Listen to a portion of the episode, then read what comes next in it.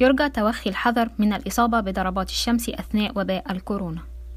من المعتاد ارتداء قناع الوجه للوقاية من فيروس الكورونا.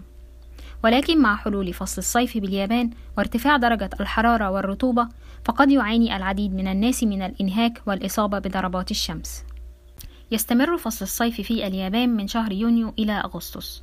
ويجد الكثيرون صعوبة في التأقلم مع المناخ الحار والرطب.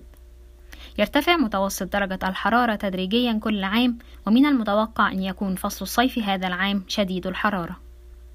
في كل عام يتسبب ارتفاع درجة الحرارة في دخول أكثر من خمسين ألف شخص إلى المستشفى بسبب ضربات الشمس.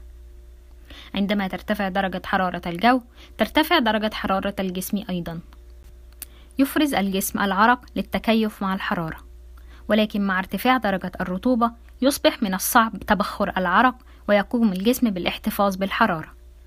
يعمل الجسم بجهد أكبر لمحاولة التكيف مع الحرارة مما يؤدي إلى زيادة التعرق وزيادة معدل وعمق الدورة الدموية وزيادة التنفس. يمكن أن يتسبب التعرق المفرط في فقدان الماء والمواد الكيميائية التي يحتاجها الجسم ليعمل بشكل صحيح مما قد يعرض صحتنا للخطر. إذا ظهرت عليك أحد الأعراض التالية فمن المحتمل أنك تعاني من ضربة الشمس. الشعور بالدوار واحمرار الوجه. الشعور بالتعب والغثيان. ارتفاع درجة حرارة الجسم. الإصابة بالتشنجات في الجسم والعضلات. التعرق الشديد.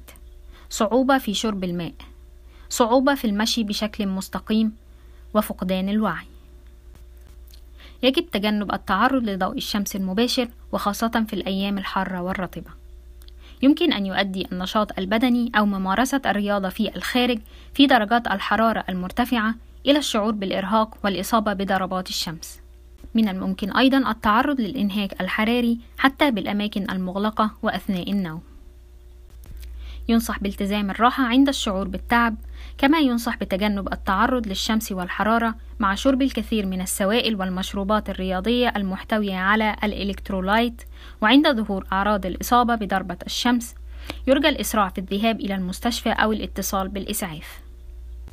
قد يتعرض الأشخاص الذين يعيشون بمفردهم وكبار السن والأطفال الصغار للإصابة بضربة الشمس دون أن يدركوا ذلك. لذا يجب على جميع أفراد العائلة والأصدقاء الانتباه ورعاية بعضهم البعض.